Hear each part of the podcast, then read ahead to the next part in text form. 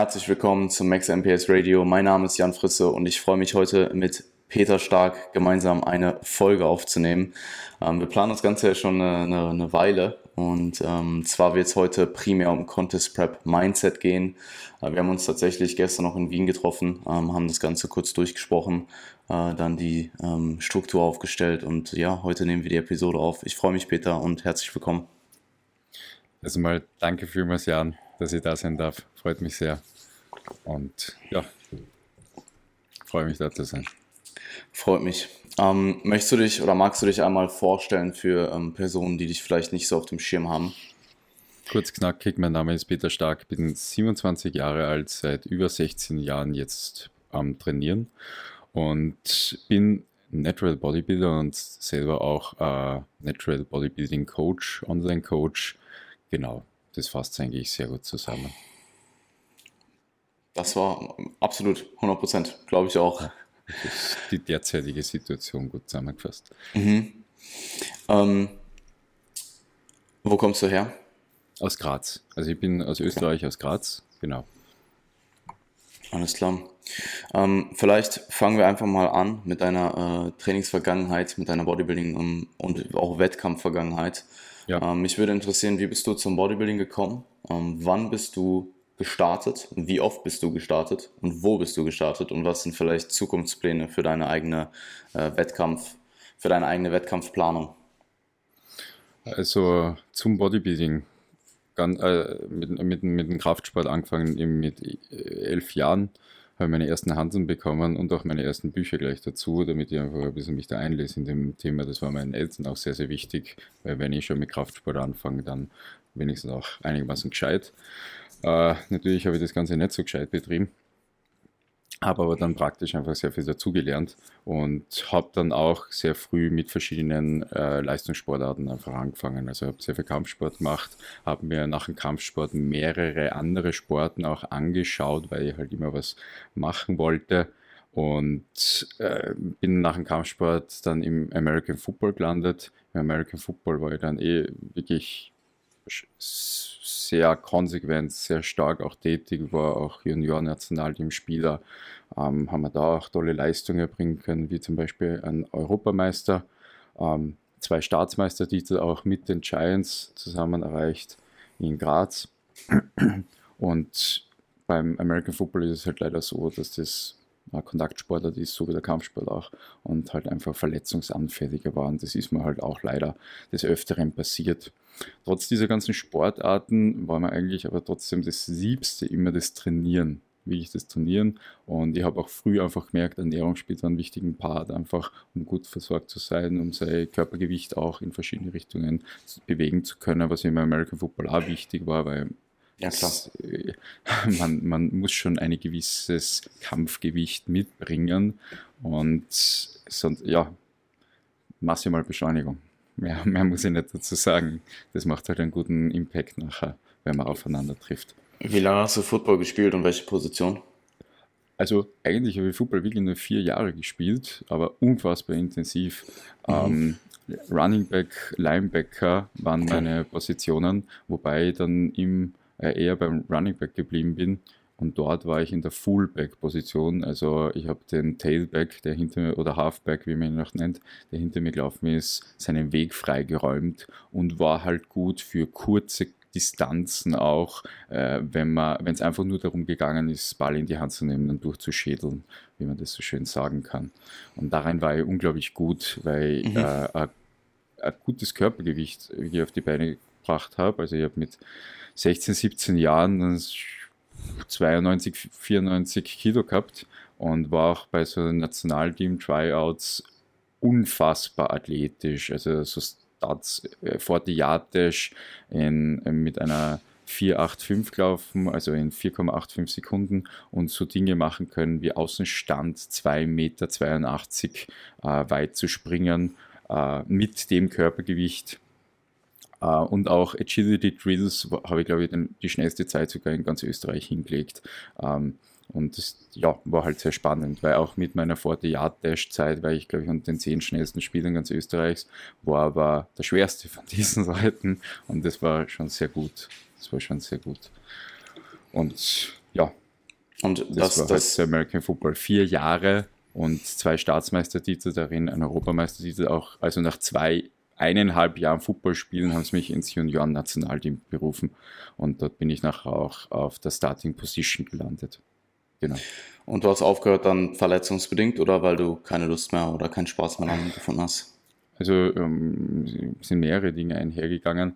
Ich Mhm. habe mich dann mit gewissen Strukturen nicht mehr so wohl gefühlt, weil ich coaching-technisch schon äh, an gewissen Dingen ge gezweifelt habe, weil ich meiner Meinung nach einfach wirklich junge Spieler und auch Imports teilweise verbraucht worden sind. Und für mich das einfach ethisch nicht ganz vertretbar war. Und mir sind auch gewisse Dinge dahingehend passiert. Und auch verletzungsbedingt habe meine Fußgelenke sind halt ziemlich in meiner, meine Handgelenke, Finger, sowie auch äh, rechte Schulter, merke ich einfach, dass da Probleme einfach äh, passiert, äh, aufgetreten sind und auch meine Halswirbelsäule klarerweise durch die ganzen Impacts, die man halt bekommen hat, ähm, hat was abbekommen. Aber nichts, was mich jetzt einschränkt, also überhaupt nicht, nur etwas, was immer im Hinterkopf auch bei gewissen Dingen mitschwingt und was ich äh, auch wieder aufarbeiten habe müssen, wo mir eben der Nick der Kloff unglaublich geholfen hat, das ist mein Coach, ähm, wieder, wieder, wieder weniger Schmerz zu haben. Ja, auf den kommen wir gleich auch noch kurz zurück. Ähm, du Ja, hattest auch gerne. eh erwähnt, dass du ähm, in irgendeiner Prep dann, weil die Steps so stark angehoben wurden, auch Probleme mit dem Fußgelenk hattest, da entzündet, eine Entzündung Ge genau, hat. genau, genau. Ja. Ich mag dir jetzt kein Blödsinn reden, aber ich glaube, das war die Plantarfaszie, äh, Mhm. am Fuß, die sich da entzündet hat äh, durch eine zu starke Erhöhung der Schritte. Und, und ja, solche Dinge. Ist halt schmerzhaft. Kann sein, dass nachher drei Monate nicht gehen kannst. Ein bis drei Monate. Und das ist halt nicht so cool. Zum Glück ist es aber ziemlich schnell, hat sich dann wieder beruhigt. Es waren einfach Okay. Überlastungserscheinungen. Aber Ja. zum American, äh, also vom American Football Sport nachher weiter durch die ganzen Verletzungen bin nachher zum Bodybuilding eigentlich gekommen, aber eigentlich nur, weil mir jemand einmal gesagt hat, hey, eigentlich bist du ordentlich muskulös. Magst dir mal dieses Bodybuilding anschauen? Und dann habe ich mir gedacht, oh, das muss ich mir wirklich mal anschauen. Und dann war ich beim Wettkampf und habe halt die, eigentlich die Posing-Routine. Ich habe eine Posing-Routine gesehen, die wirklich, wirklich schön war. Das hat mich so begeistert. Weil ich komme ja eigentlich auch aus der Musik raus also, und aus dem Theaterspiel etc. Also habe viele andere Dinge in meinem Leben auch noch daneben gemacht. Und das hat mir einfach unglaublich gefallen, diese, diese Kombination aus Ästhetik, Bewegung, die Musik, ähm, diese, dieser Look, das war einfach gigantisch. Und das, das, hat mich, das hat mich einfach begeistert für den Sport, da einfach da sehr viel zusammenläuft. Und um auf deine Frage dann noch weiter einzugehen, äh, Bodybuilding, erste Wettkämpfe 2015. Mhm. Wie du selber vielleicht weißt, 2015 war der Naturalsport in Österreich noch nicht, also Natural Bodybuilding in Österreich war noch nicht so bekannt, so gut aufgebaut. Ich glaube, 2015 hat die IMBF ihre erste Meisterschaft gehabt in Österreich, ähm, glaube ich zumindest.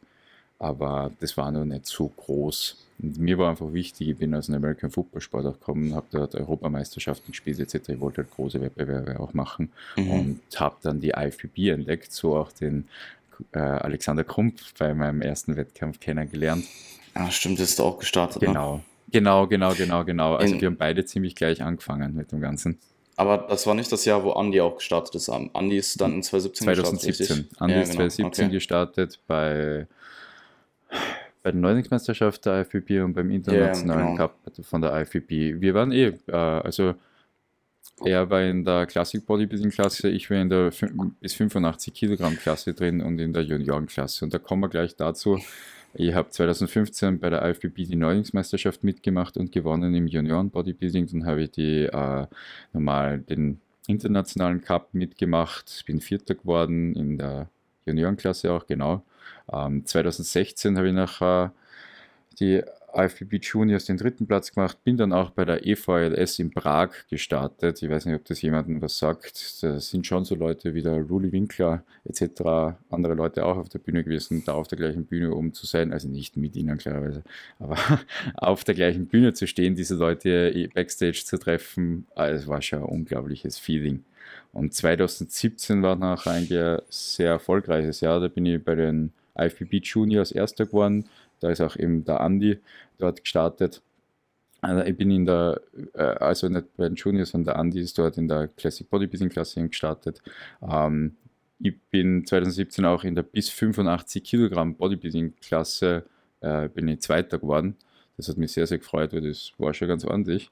Und Absolut. ich bin dann wieder bei der EVLS in Prag gestartet und bin dort sogar ins zweite Call-Out gekommen. Und das war für mich noch viel unfassbarer, weil wie ich mich aufgepumpt habe, habe ich gedacht, ich habe mich in der Klasse verirrt, weil halt jeder von den anderen über 100 Kilo Bodybuilder waren. Die sind nachher ins Heavyweight, in die Heavyweight-Klasse weitergegangen. Das also haben die Junioren gemacht und haben die Heavyweight-Klasse nachher noch gemacht. Und das war einfach so unfassbar. Man muss dazu sagen, du warst halt auch einfach Neddy. Also. Ja, aber ich muss auch sagen, wenn du seit so langer Zeit trainierst und mir hat halt Bühnenpräsentation schon irre viel, immer irre viel Spaß gemacht. Also das glaube ich kann ich ganz gut. Ich kann mich auch ganz gut in Szene setzen und so. Und ja, das hat einfach echt gut gepasst. Also du hast quasi in den ersten drei Jahren nirgendwo, du bist in den ersten drei Jahren nirgendwo per se unter einem Naturalverband gestartet. Doch, 2017, das muss okay. ich jetzt dazu sagen, nach der EVLS in Prag habe ich noch einen Monat weiter diätet und bin nachher 2017, ich glaube, als erster Österreicher bei den Worlds von der WMWF angetreten. Also Sehr bevor cool. ihr rausgeflogen seid, ähm, die Story ist ja total crazy. Ich habe ja ähm, äh, Präsidenten der WMWF, habe ich Dutzende E-Mails geschrieben, bis ich seine Telefonnummer rausgefunden habe und dann habe ich ihm wirklich WhatsApp-Nachrichten geschrieben. Ähm, Jo Mann, ich habe ähm, mein Hotel schon gebucht und den Flug und habe mich versucht, über den deutschen Verein bei euch einzuschleichen, äh, weil es in Österreich keinen Verein gibt und ich will dort starten. Und der war dann so lieb, hat gesagt, ihm taugt so sehr. Ähm, und er hätte gern, dass ich dort starte und deswegen darf ich dort Österreich vertreten. Ja, aber wenn du, kein, wenn, du kein Affiliate, wenn du kein Affiliate in deinem Land hast, ist es doch eh irrelevant, oder? Dann kannst du, glaube ich, eh einfach hingehen. Ich konnte mich nicht anmelden. Übers Internet meinst du? Ja, genau, okay. das ist es. Ja, ich konnte, weißt du, ich konnte nichts auswählen. Ich konnte ja, die Mitgliedsnummer da nicht mhm. angeben, etc. Mhm.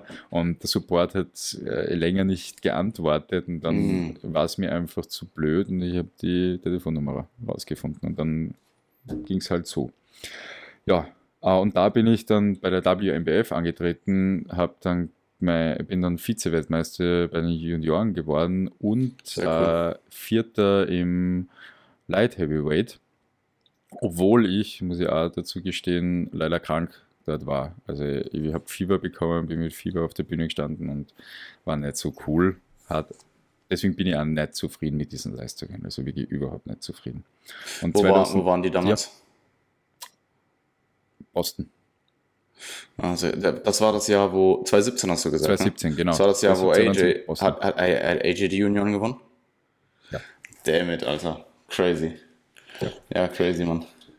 Okay. Ja, voll. Ähm, ja, war auch mein erstes Jahr bei der WMBF. Hat mich dort auch niemand gekannt, muss man auch ganz ehrlich dazu sagen. Ähm, dann das Jahr drauf, 2018, ANBF, WMBF Deutschland und dann auch die UK DFBA habe ich gemacht. Und dort ah, eigentlich immer in den Top-Platzierungen gelandet. Also immer Top 5 und UKDFB Top 6, also das hat immer gut gepasst. Das hat mich sogar mega gefreut, ich bin UKDFB angetreten zum ersten Mal und bin dann Top 6 gelandet, obwohl ich da wirklich sagen muss, 2018 war schon mein war echt ein nicht so gutes Jahr von mhm. meiner Form nachher her, auch der Ausgangslage von der Diät her und das Ganze. Also da war ich schon sehr fertig gefahren. 2017 war ein cooles Jahr. Das war echt gut, bis am Ende hin, da bin ich dann krank geworden, das war nicht mehr so lustig, da hat die Prep schon sehr, sehr lange gedauert. Da habe ich nach, ich glaube, 10, 11 Monaten schon gepreppt und war halt schon müde. Ja, wir kommen gleich eh nochmal drauf zurück. Genau, aber das ist so, das ja, sind alle Wettkämpfe, die ich so im Bodybuilding gemacht habe. Mega interessant, weil ich meine, so die ganzen Sachen, die ich jetzt angesprochen habe, das Jahr 2017 mit Andy, auch bei der IFBB, dann AJ bei Worlds und so weiter, da ziehen sich gerade ganz viele Parallelen bei mir auch. Ähm, auch faszinierend, oder was heißt faszinierend, aber ich hatte 2018 die UK DFBA ziemlich sicher noch nicht so auf dem Schirm, wie es jetzt heutzutage ist, so vom Prestige ja. und von der Präsenz und so weiter. Ähm, kann also, man vorstellen, dass 2018 auch ein ziemlich starkes Jahr dort schon war. Also, ja, ja.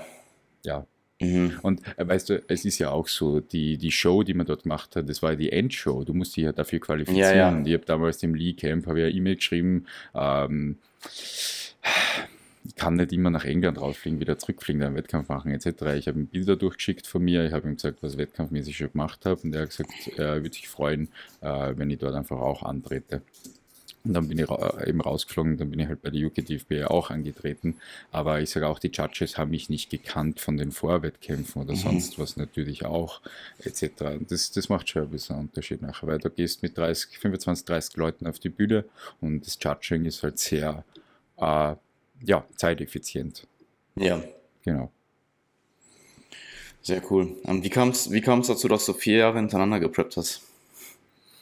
Ich war nicht zufrieden und habe zu wenig Plan davon gehabt, wie viel es anrichtet. Hat dir keiner davon abgeraten? Doch, der Alex. Also Alex Krumpf, muss ich wirklich sagen, auf diesen Menschen werde ich mein Leben lang hören. Also wenn der wieder einen Rat oder Tipps für mich hat, dann, dann werde ich auf ihn hören äh, und es mir ganz, ganz tief zu Herzen nehmen. Äh, ich habe es mir damals auch ganz, ganz tief zu Herzen genommen, aber mein Wahnsinn hat mich da einfach drüber geritten und auch meine Unzufriedenheit. Ich war nämlich mit keinem einzigen, also doch 2017 IFBB-Wettkampf, da war ich das war der einzige Wettkampf, wo ich so annähernd zufrieden war, also dass meine Beine zugelaufen sind, weil ich dort fünf Leute, glaube ich, auch vorbereitet habe auf den Wettkampf. Und das muss man sich so vorstellen. Ich bin halt hinten gestanden, habe nie gelegen, sondern habe nur andere Leute angestrichen und wenn dann so war, hey, du musst auf die Bühne, ah, okay, passt. Bin ich dann kurz auf die Bühne gegangen, habe mein Programm runtergeritten, bin wieder raus und habe mich um andere Leute gekümmert. Und das war aber der beste, das war so einer der besten Wettkämpfe, die ich gehabt habe. Ja, crazy, dass du 2017 schon fünf Leute gepreppt hast, während du selber auch gestartet bist. Ja, beim bei gleichen Wettkampf. Mhm. Das war gut. Äh, also da, da sind einfach diese Extremen auch äh, aufgetreten, wo ich sage, da habe ich sehr viel über Management lernen müssen. Ja, voll. Sonst wären die Dinge nicht gegangen. Ja. Was hat dir, welcher Natural-Wettkampf hat dir am besten gefallen?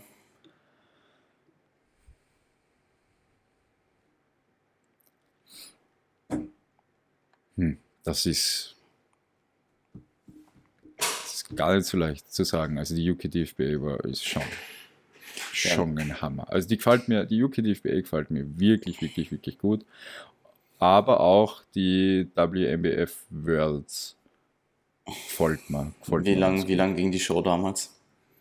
Worlds? Äh, nie, schon lang aber nicht so lang, wie es bei euch war. Also mhm. ich, ich glaube, wir sind uns einig, dass sie es auf zwei Tage aufteilen müssen, beziehungsweise mhm. dass sie es auf zwei Tage aufteilen, ist eine sehr smarte Idee, ähm, weil es wird sonst irgendwann unpackbar.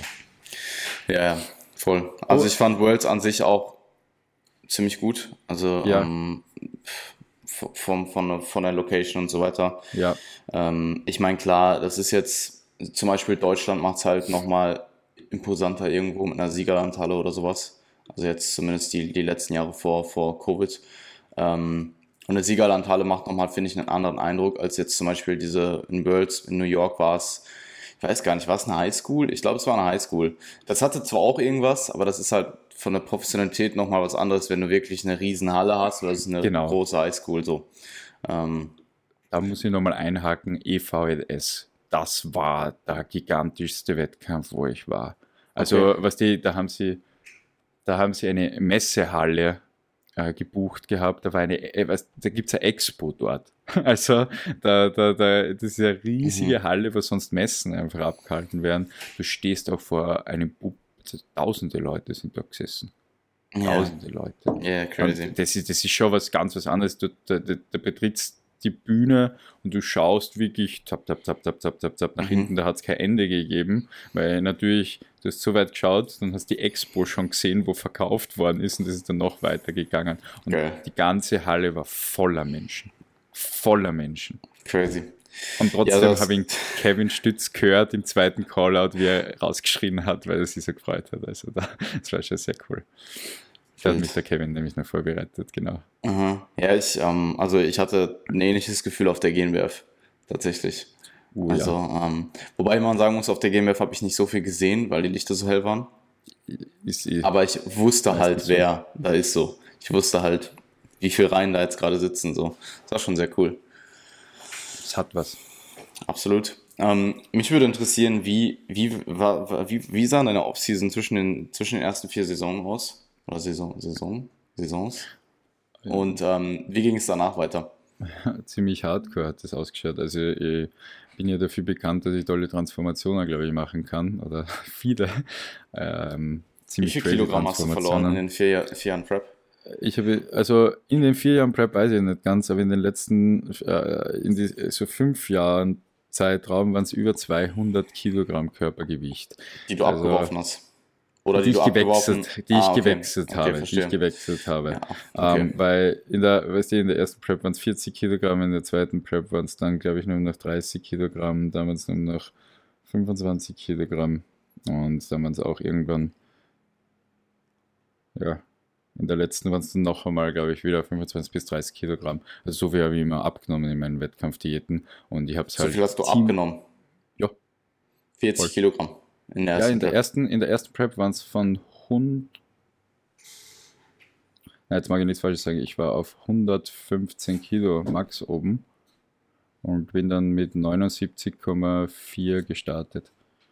Also, ja, in was für einem Zeitraum hast du diese vier, knapp 40 Kilo verloren? Das willst du nicht wissen. Also das waren fast fünf, äh, fünf Monate. Das,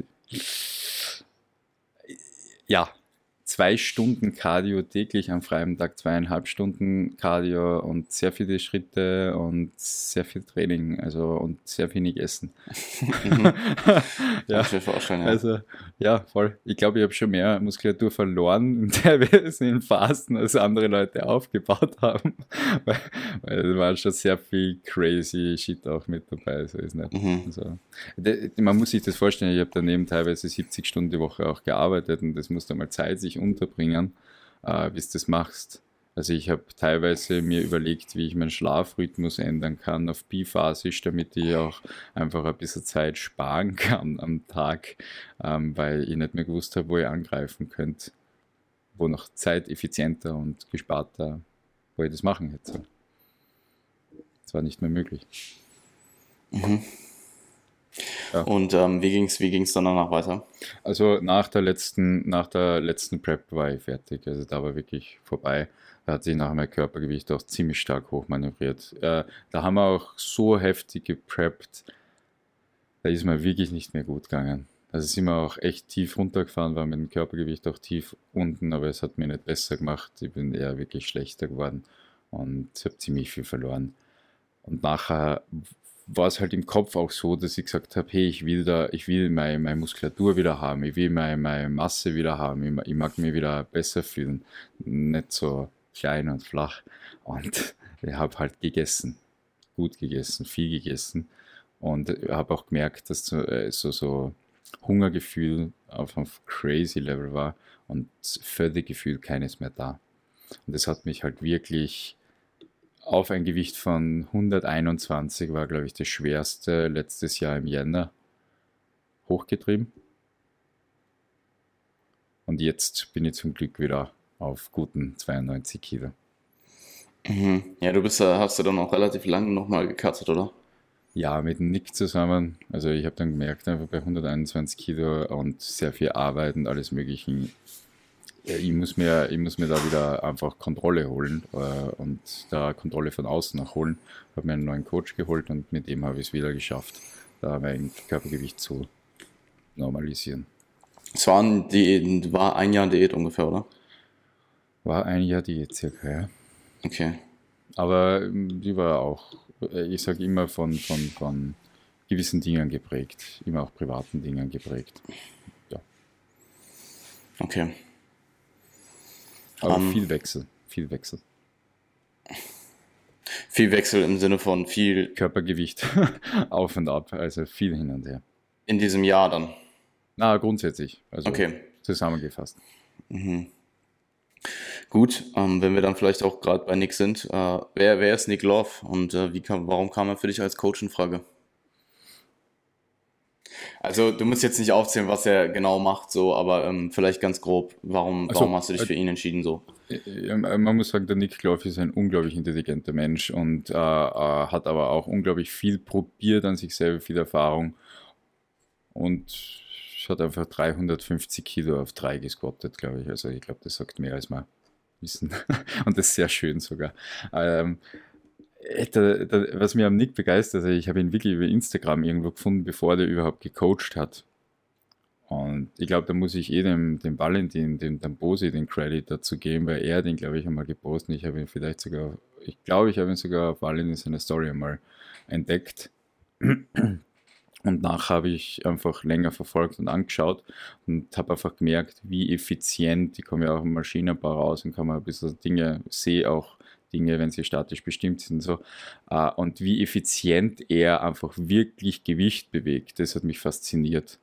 Das hat mich wirklich mhm. fasziniert und die, meine Trainingsausführung ist nicht immer die schönste.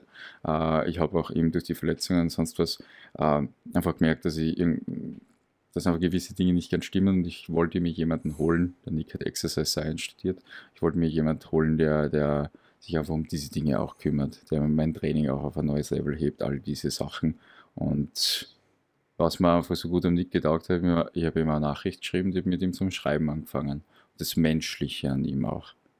Das habe ich gemerkt, einfach, das brauche ich. Und deswegen, wie er zum Coachen angefangen hat, habe ich dann gesagt, hey, hast du noch einen Platz frei? Das schaue ich mal an. Genau, obwohl Klar. ich selber also, schon seit sieben Jahren Coach, ja, voll. das muss ich auch sagen, ist mir das ja wurscht, weil ich mir ja das rauspick, was ich brauche. Ja, also es war ja dann definitiv auch ein großer, ähm, großer, großer Vertrauen, großes Vertrauen von deiner Seite aus da, weil egal wie belesen und erfahren du mit dir selbst bist im Vorhinein, wenn du zu coachen beginnst, da ist die Lernkurve gerade am Anfang halt extrem hoch. Und ja. ich kann mir vorstellen, dass er schon sehr, sehr gut war, aber jetzt halt in diesem, wie lange ist es, anderthalb Jahre oder so, die jetzt dabei ist? Anderthalb, zwei Jahre, irgendwie ja. sowas, dass da natürlich nochmal ordentlich was passiert ist. Genauso ist es, genauso ist es. Und ich, äh, aber äh, das ist ja toll, weil ich sage, ich bin ja bei diesem Prozess dabei, wo er sich auch weiterentwickelt. Mhm. Und das ist ja schön, weil ich da einfach sehr viel mitbekomme. Und für mich arbeitet sich da äh, auch eine Freundschaft draus. Also der Nick und ich haben sehr viel Kontakt und äh, machen auch gewisse Dinge. Ich kann ihm bei manchen Sachen helfen und er hilft mir sehr, sehr stark, wie schon gesagt, bei meinen Dingen. Sehr cool. Ähm, wenn wir nochmal darauf zurückkommen, du hattest jetzt vorhin schon angeschnitten, dass du äh, Football gespielt hast, du hast angeschnitten, dass du im Theater warst. Ähm, ja. Welche Einflüsse hatten andere Dinge in deinem Leben auf Bodybuilding oder auf deine Art, Bodybuilding zu, zu sehen und zu, zu praktizieren? Ach, ich bin immer der Meinung, man muss ein bisschen unterbleiben. Und ich habe mir das eher ein bisschen aufgeschrieben. Also ich habe Musik gemacht, Geige und Klavier gespielt über 13 mhm. Jahre lang, äh, habe auch gesungen in einem Chor, also bei den Grazer Kepler-Spatzen. Okay. Äh, genau, ja. Kannst du da war ich zehn Jahre drinnen. Das ist, ich müsste, glaube ich, wieder ein bisschen mehr singen, üben etc., um da mhm. auf ein besseres Level zu kommen. Aber manchmal, also wirklich so vielleicht einmal im Jahr oder so kommt es vor, das ist zu Weihnachten oder so, wenn ich nach Hause komme und mein Bruder, mein großer Bruder, ich habe zwei große Brüder, setzt sich ans Klavier und fängt Klavierspielen an, dass ich mich da schon einmal dazusetze und dann singen wir so ein paar alte Klassiker wie Wonderwall und solche Sachen. Also da, da, da, da, da fange ich dann einmal zum Singen an, aber sonst ja, ich, eher weniger. Ich, ich stelle mir dich gerade vor, wie du so im Stringer im Chor stehst so, und halt Chor, im Chor singst. Ja, ja, ja. das stimmt. ja, gut. Ja, auch, du, du, musst mich, ja, mit, mit so einer Geige ist es ja auch gut, mich vorzustellen oder so. Das ist, glaube ich, schon sehr lustig.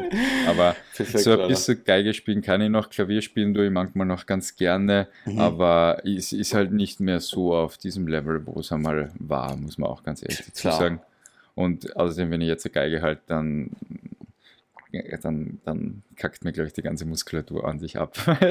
das tut so weh mit der Zeit. Das ist so wie Handy halten für eine halbe Stunde oder so, dann ist ja auch vorbei. Deswegen Geige halten, da bist du in so einer Lage drin, das ist dann nicht mehr so cool, glaube ich. Aber eben auch mit den, mit den äh, Theaterspielen, es ist einfach sehr viel Bühnenpräsenz. Auch Ge äh, dass du ja. Geige spielst, auf einer Bühne bist, äh, mit dem Orchester zusammen spielst, ist auch viel Gemeinschaft, aufeinander hören, Taktgefühl Taktgefühl ist so viel wert.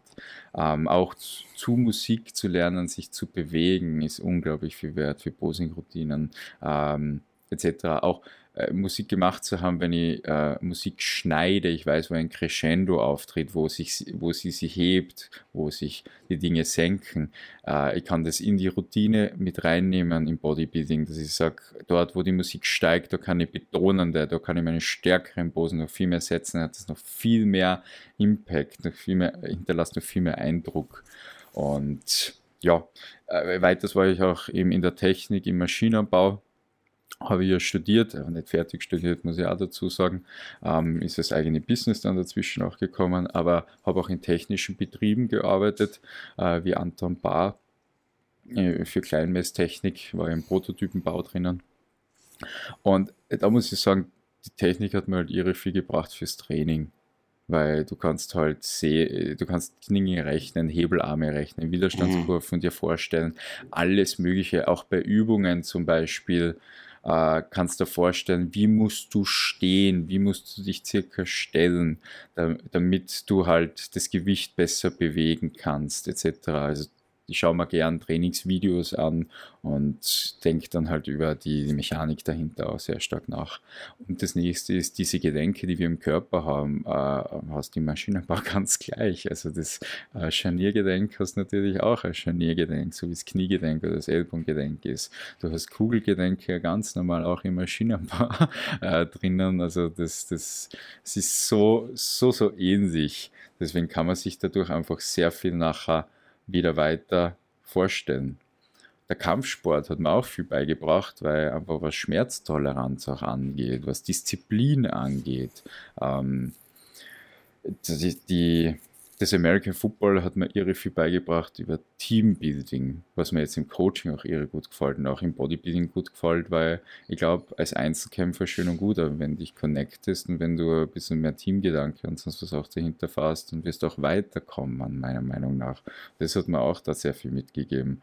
Und ich habe mir ein Jahr zum Beispiel Ballettstunden genommen, einfach um noch ein bisschen ästhetischer zu sein und mir noch, noch ein bisschen besser bewegen zu können und was einen unfassbaren Impact gemacht hat, war einfach auch äh, die Therapie, die ich mir genommen habe, weil mhm. ich glaube, je besser du dich selber kennst, desto besser und je besser du mit dir selber umgehen kannst, äh, desto besser weißt du auch einfach in welchen Grenzen, also ja, wir sollen grenzenlos sein, aber äh, wo du dich und wie du dich bewegen kannst, das ist einfach sehr, sehr wichtig. Und wie du einfach mit Problemen im Bodybuilding auch sehr gut nachher umgehen kannst. Genau. Also das so mal so klein zusammengefasst, so viele Dinge, so viele verschiedene, ob es jetzt Musik, Mechanik, äh, Psyche, whatever ähm, war versuche alles einfach aufzunehmen und schauen, wofür kann ich was einzusetzen, wo kann ich Synapsenverbindungen herstellen, etc. Und ja, das halt dann in die Dinge, die ich mache, einfließen lassen.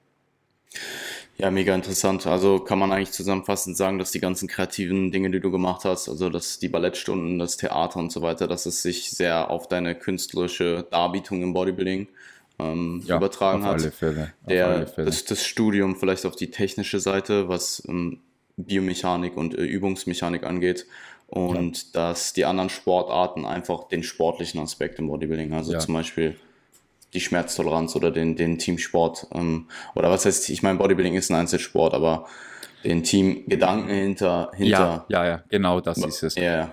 Wobei ist es nicht, meiner. Meinung nach, weil beim Wettkampf Hast du dir selber schon mal die Farbe drauf geklatscht? Das yeah. funktioniert nicht Also so ich gut. meine, selbst wenn du, wenn du einen Coach hast, dann bist du ja, ist es ja auch schon Teamarbeit. Das ist das ein Team, ja, genau. Ja, klar, das absolut. ist ein Team.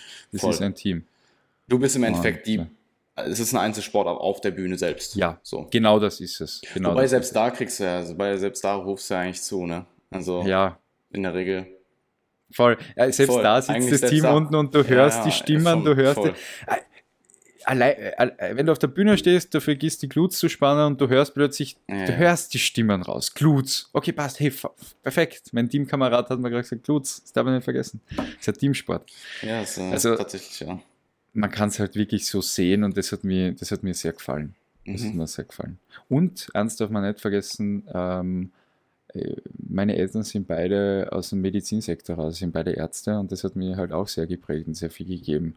Mein, also mein größter Bruder ist Schauspieler, also der ist diplomierter Schauspieler, Musiker, Werbetexter und, und äh, einfach, das sage ich, der hat mir auch ihre vielen mitgegeben, dadurch, dass er Schauspieler ist, etc.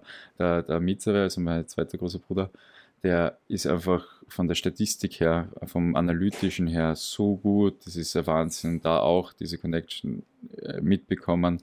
Und ja, ich glaube, ich bin von unglaublich tollen Menschen einfach immer wieder umgeben und umgib mich mit sehr, sehr tollen Menschen und kann mir da immer halt das rauspicken, was ich brauche, was anwendbar ist für das, was ich tue. Ob es jetzt Bodybuilding ist oder was mhm. anderes. Die Anwendbarkeit ist mir total wichtig. Ja, das ist definitiv äh, ein Prozess, den der, der einen selber auch sehr viel weiterbringen kann. Ähm, nicht per se von irgendwem was zu kopieren, sondern einfach zu schauen, was hat die Person für Attribute, wie kann ich das für mich selber vielleicht nutzen, ähm, genau. anstatt stumpf einfach nur den Charakter einer anderen Person probieren nachzumachen. Also da kann ich, ich auch nicht, weil ja, ich voll. nicht die Person bin und ich kann es genau, nicht reproduzieren. Genau, das geht genau. einfach nicht. Selbst wenn du es könntest, wärst du halt im Endeffekt einfach nur eine schlechtere Version von der Person. So. Wer genau, das? das? ist es. Genau, ja, das ist absolut. es. Ist nicht nachhaltig. Also. Mhm. Ja, mega interessant. War das, waren die Ballettstunden von äh, Arnold inspiriert? Eher von Busy Elliot, glaube ich. Ich weiß nicht, ob du den Film kennst, aber ich bin ein mega Busy Elliot-Fan. Okay. Ähm, na, war schon ein bisschen Arnold inspiriert, ja. Aber auch, ich weiß nicht, in meinem Kopf hat es sich einfach logisch angehört. Frag mich nicht warum. Aber es hat, es hat sich auch logisch angehört, ein bisschen zu tanzen. Ich habe ja auch Tanzstunden genommen einmal. Ähm, und mein, mein Bruder, mein größter, äh, mein ältester Bruder war, äh, ich glaube, steirischer Meister auch im Standardtanz. Früher, wie er jung war. Das hat mich auch immer sehr begeistert. Einfach Bewegung in diese Richtung zu Musik. Und das hat mir halt, äh, also ich muss sagen, das Ballett hat mich noch besser gemacht, mich ästhetischer zu Musik zu bewegen. Und auch äh, meine Ballettlehrerin hat mir halt tolle Dinge beigebracht, wie auch mit Blick, äh, mit, äh, mit, mit Mimik, Gestikulierung da einfach stärker reinzugehen. Wie halte ich meine Hände und sonstige Dinge. Also wirklich minimal kleine Details auch. Und das war schon sehr gut. Lächelst du auf der Bühne? Bist du eine Person, die lächelt? Hm, ich habe früher gelächelt, bis mir Leute dann gesagt haben, Junge, du schaust aus wie ein crazy Massenmörder, wenn du da oben stehst. als ob du uns gleich alle aufschlitzen wolltest. Also bitte lächel nicht mehr so. Wenn du dann so oben stehst, alles ist abgezogen. Das, das ist einfach nicht das. Deswegen eher, eher einen dominanteren, aber nicht überheblicheren Gesichtsausdruck. Mhm, interessant. Also eher neutral. Vom, von eher neutraler, genau. Eher okay. neutraler aber so, dass man merkt, ich genieße diesen Moment auf der Bühne. Mhm. Ja, mega. Also, wenn man das wirklich genauso, wie du es jetzt gerade gesagt hast, rüberbringt, ist es tatsächlich auch meine persönliche Präferenz. Ähm, es ist halt unglaublich schwierig, neutral zu gucken und nicht angestrengt zu gucken. Und mit einem ja. Lächeln, ich meine, gut, Lächeln kann natürlich auch sehr angestrengt aussehen, aber tendenziell sind viele Leute halt mit einem Lächeln ganz gut bedient, weil ja das Ganze halt auch eine gewisse Sympathie ausstrahlt, wenn es dann jetzt nicht übertrieben an, angestrengt aussieht. Und ich glaube, es ist leichter, ja. ein Lächeln drauf zu haben und nicht so angestrengt auszusehen, als neutral zu gucken und nicht angestrengt auszusehen. Ja, äh, was, ich, was ich nur merke, äh, viele übertreiben da mit dem Lächeln und dann ja, ja, klar. Ist also, halt so ein crazy Zähne zeigen und so ein übertriebenes Aufgesetztes. Und das ist mir zu viel es ist einfach zu viel. Also ich sag von, von der Präsen Präsenz auf der Bühne taugt mir eh der Christian Bumstead sehr, sehr, sehr, sehr gut. Mhm. Der hat einfach dieses dominante Auftreten, aber nicht überheblich.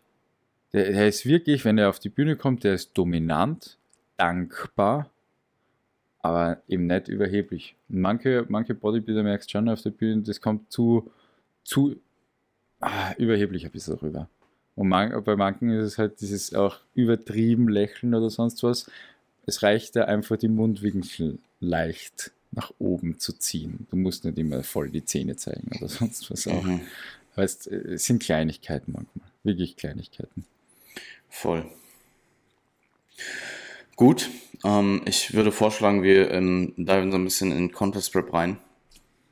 Ja. Und zwar ähm, würde mich interessieren, was deiner Meinung nach wichtige Attribute oder Charakterzüge sind, die man für äh, eine langfristige Karriere im äh, Natural Bodybuilding mitbringen muss?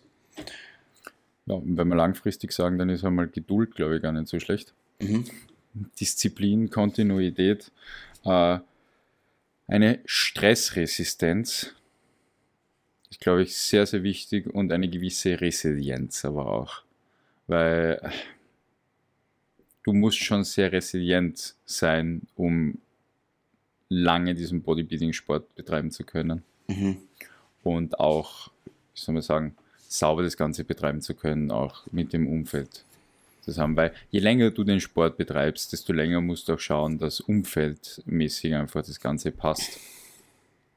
Ja, sonst wird es einfach schwer gemacht, weil wir, und ich sage es immer noch, auch wenn man vom Leistungsathleten etc. ausgeht, auch der Leistungsathlet, ähm, Spitzensportler ist ein Mensch, ist ein emotionaler Mensch. Und je länger du diesen Sport machst, ist, du wirst dir auch Gedanken über das Leben machen. Und wenn wir jetzt von Zeitachsen von 30 äh, Jahren oder sonst was auch reden, wer weiß, ob du Kinderwünsche oder sonst was hast, äh, mal Kinder bekommst etc., äh, Familie hast und dann muss auch das Ganze managebar bleiben, machbar bleiben etc. Mhm. Also da ist es, glaube ich, sehr, sehr wichtig, komme ich zum nächsten Punkt, adaptiv zu bleiben. Mhm. Das ist, glaube ich, sehr, sehr wichtig, wenn man Langzeit ja. arbeiten will, ja. Und auch logisch zu sein, weil immer wieder die Ressourcenfrage, glaube ich, äh, äh, ganz eine wichtige ist. Weil viele Leute arbeiten schon in diesem Sport so, als hätten sie unendliche Ressourcen und hat man, haben wir halt leider nicht. Damit muss man, glaube ich, einfach sehr, sehr sauber umgehen. Jetzt habe ich einfach Dinge aufgezählt, die eigentlich sehr viel mit äh, Disziplin, Logik, Tanz einfach zu tun haben. Aber ganz, ganz wichtig zu dem Ganzen kommt auch ein gesunder Wahnsinn dazu. Mhm, ich glaube, 100 ja. Das ist so, so wichtig. So, so wichtig, einen gesunden Wahnsinn fürs Bodybuilding auch zu haben. Aber mhm. damit meine ich einfach ein Wahnsinn in Grenzen. Weil du kannst dich auch aus dem Sport rausnehmen. Große Verletzungen können dich sofort aus dem Sport rausnehmen. Aus jedem Sport, klar. Ja. Und ich sag, da muss Wahnsinn einfach auch in gewissen Grenzen bleiben. Das sind gute Punkte. Also ähm, vieles überschneidet sich auch mit dem, was ich, was ich mir notiert habe. Also zum Beispiel Geduld, Arbeitsmoral, Disziplin. Ähm, adaptiv bleiben finde ich sehr, sehr interessant. Ähm, dass man, ja, du kannst dein Bodybuilding, du kannst Bodybuilding eben nicht, du musst Bodybuilding in dein Leben integrieren und nicht unbedingt andersherum. Also klar andersherum. Ja, du kannst das anfangen zu machen. Ja, klar, du kannst natürlich anders, also du kannst dein Leben natürlich auf Bodybuilding anpassen, in einem gewissen Rahmen, in dem es dir eben möglich ist. Also klar, wenn du jetzt von jemandem sprichst, der, also vielleicht ein Beispiel, du bist irgendwie in deine Familie eingebunden, du hast eine Familie, du hast vielleicht Kinder, dann kannst du jetzt nicht sagen, hey, ich, die Kinder ähm, sind potenziell ein Störfaktor in meiner Bodybuilding-Karriere, so gebe ich die Kinder ab. So, es ist halt, du hast die Verantwortung über die Kinder, über deine Familie. Ähm, ich meine, klar, so Dinge wie Beruf, äh, Beruf zum Beispiel sind dann natürlich schon irgendwo noch eher änderbar potenziell. Aber auch ja, da ja. sehe ich natürlich für viele Leute irgendwo Grenzen. Also nicht jeder hat das Privileg jetzt zu sagen, hey, ich wechsle einfach komplett den Beruf. Ähm, gerade wenn ja. das vielleicht mit einer sehr langen Ausbildung, Studium und so weiter ähm, einhergegangen ist. Aber ähm, klar, du kannst sowas, dein, dein Umfeld, die Leute, mit denen du dich umgibst, das hast du natürlich in deiner Hand und das kann man auch äh, in einem gewissen Grad dann beeinflussen, Bodybuilding positiv beeinflussen. Ähm, nichtsdestotrotz denke ich, man muss einfach Bodybuilding für sich finden und ja. das kann von Person A zu Person B extrem unterschiedlich sein. Ja, weil es einfach mit deiner Identität zu tun hat. Und mhm. wir, wir, also wir können erfolgsorientiert handeln, wenn, und erfolgsorientiert kann auch zu Identität übergehen, aber muss es nicht immer. Und äh, da sage ich auch, äh, erfolgsorientiertes Handeln ist sicher, ist sicher gut, aber wenn es nicht mit deiner Identität einhergeht, dann wird es nicht langfristig einfach sein. Und da muss man einfach immer wieder ein bisschen aufpassen und, und schauen, wie man die Dinge nachher macht, glaube ich. Mhm. Vollkommen. Und Weil ich mein, jeder will ein Bodybuilder sein, aber die meisten Leute sind nicht dafür gemacht, Bodybuilder zu sein. Man muss es jetzt einfach ganz ehrlich so sagen. Mhm. Also, ich meine, man muss auch immer, man muss halt auch ganz klar sagen, dass es ist halt Natural Bodybuilding und hier wird niemand sein Geld damit verdienen. Und wenn man jetzt zum Beispiel von, vom, vom Job spricht, dann äh, ist das einfach für die meisten Leute die höhere Priorität. Also du bist nicht, du bist nicht ein äh, junger äh, Ronnie Coleman oder Jake Cutler, der jetzt vielleicht überlegen kann, da all in zu gehen und äh, Chancen hat, eine, eine, gewisse Anzahl an Jahren einen Mr. O zu machen und da eine gesamte Karriere drauf aufzubauen. Das ist halt Natural ja. Bodybuilding, es steckt kein Geld hinter. Klar kannst du auch mit, mit Natural Bodybuilding irgendwo dir andersweitig eine Karriere aufbauen, aber nicht per se von Natural Bodybuilding aus. Also. Ja. Zu mir ist auch noch kein Scheich oder Multimillionär oder sonst was gekommen und hat gesagt, wow, du schaust zu gut aus, ich gehe dir jetzt unterstützen dein Leben lang, dass du nur Bodybuilding machen kannst. Ja, hm. ist halt ist halt äh, unser Vielleicht System, das, das wir auf der. Ja, wer weiß, nein. Glaube ich nicht. Aber äh, einfach, äh, wenn man überleben will in diesem System, das wir einfach haben, äh, auf unserer Welt als Mensch, äh, dann sage ich auch, dann gehören diese Dinge wie Geld einfach dazu. Und das muss man halt auch verdienen. Und, und, und mit Bodybuilding, wie du es auch sagst, ist das halt nicht ja, also einfach. für die wenigsten Leute im, äh, im Natural Bodybuilding ist eben, oder generell für die wenigsten Menschen auf der Welt ist Bodybuilding eben die höchste Priorität. Also ich ähm, denke, da kann ich jetzt auch für dich sprechen. Ich würde jetzt mal vermuten, dass bei dir auch erstmal das Business Priorität hat, dann deine, deine Familie, deine Freundin. Ähm, und ich denke, so geht es den meisten Menschen. Also ähm, und da Bodybuilding also Bodybuilding so, muss natürlich, wenn du Bodybuilding maximieren möchtest, eine hohe Priorität haben, aber es sollte vielleicht nicht die aller, aller, allerhöchste Priorität haben in die meiste Zeit. Klar, ja. es gibt dann vielleicht Szenarien, wo Bodybuilding ähm, vorübergehend eine höhere Priorität hat, jetzt meinetwegen Peak Contest Prep. Ähm, ja, natürlich. Aber äh, ja, ich glaube, da einen, einen Ansatz ähm, zu fahren, wo Bodybuilding eine hohe Priorität hat, aber vielleicht nicht die höchste, ist dann einfach der Way to go und eben für dich Bodybuilding zu finden und wie du es wie ausführen kannst langfristig. Und ja, ich finde die, ich finde das mit dem gesunden Wahnsinn, finde ich einen guten Punkt. Also ich sage immer, ähm, das war für mich halt auch für, für meine eigene Coaching, Coach-Auswahl war das wichtig, dass ich jemanden habe, der sehr objektiv ist, sehr rational ist, der auch belesen ist, der aber auch gleichzeitig extrem viel Praxiserfahrung mitbringt und vor allem durch diesen, ähm, durch diese evidenzbasierte Arbeit nicht zu konservativ wird, sondern ja. immer noch eine gesunde Aggressivität mitbringt, weil die ja. brauchst du im Bodybuilding. Und ähm, ich tendenziell das, das was ich beobachte, ist, dass ähm, diese Scharte an sehr konservativen Coaches natürlich auch gute Resultate bringen kann und auch bringt und auch ähm, sehr lange dabei ist, aber die Resultate immer unter dem Potenzial bleib, bleiben, was sie sein könnten. Und ähm, dafür ist mir dann einfach der Zeitraum, in dem ich Bodybuilding betreiben kann, zu kurz. Und ich will ja. nicht nach mit 45, meinetwegen mit 45 ist, oder mit 50 ist dein Peak im Natural Bodybuilding, vielleicht 45 eher, mit 45 zu sagen, hey, ich hätte, ich hätte diese 30 Jahre besser nutzen können oder 25 Jahre oder was auch immer. Ja. Äh, ich glaube, viele Leute wären betriebsblind einfach. Ich glaube, wenn dich immer nur mit einer Sicht beschäftigst, dann, dann kann die schon Überhand annehmen. Ich glaube, man muss ein bisschen bunt bleiben, man muss offen bleiben, eben adaptiv bleiben und mhm. eben auch als Coach adaptiv bleiben, nicht nur als Bodybuilding-Athlet. Ich glaube, das ist sehr wichtig. Wie, wie, du schon gesagt hast, es sollte natürlich nicht äh, in eine ähm, stumpfe und dumme quote-unquote Aggressivität über, ähm, über, übergehen, weil, wie du schon gesagt hast, du kannst halt, dir reißt dein Pack ab, so, und du bist halt erstmal ja. raus. So. Beziehungsweise ist dann auch die Frage, wie, wie, das op ja, wie das operiert wird etc., weil yeah. vielleicht zieht sich dann der Brustmuskel wirklich die ganze Zeit rein. Weißt, das ist Absolut. Im schlimmsten Fall hast du halt einen kosmetischen Schaden, der dich ja, potenziell genau. deine Bodybuilding-Karriere kostet. So. Genau, das ist Jetzt mal abgesehen genau vom gesundheitlichen Aspekt. Ich glaube, niemand will, dass ein Pack abreißt. So. Vollkommen, vollkommen. Ja. Aber genau die Dinge, die, die genau die Dinge sind es ja. Und ich glaube, da leiten wir eh gut weiter, wenn man sagt, der Hardcore-Approach, ähm, den, den kann man fahren, aber die Frage ist, wie lange man den fahren kann. Mhm. Und mit welchem Risiko man den fahren kann.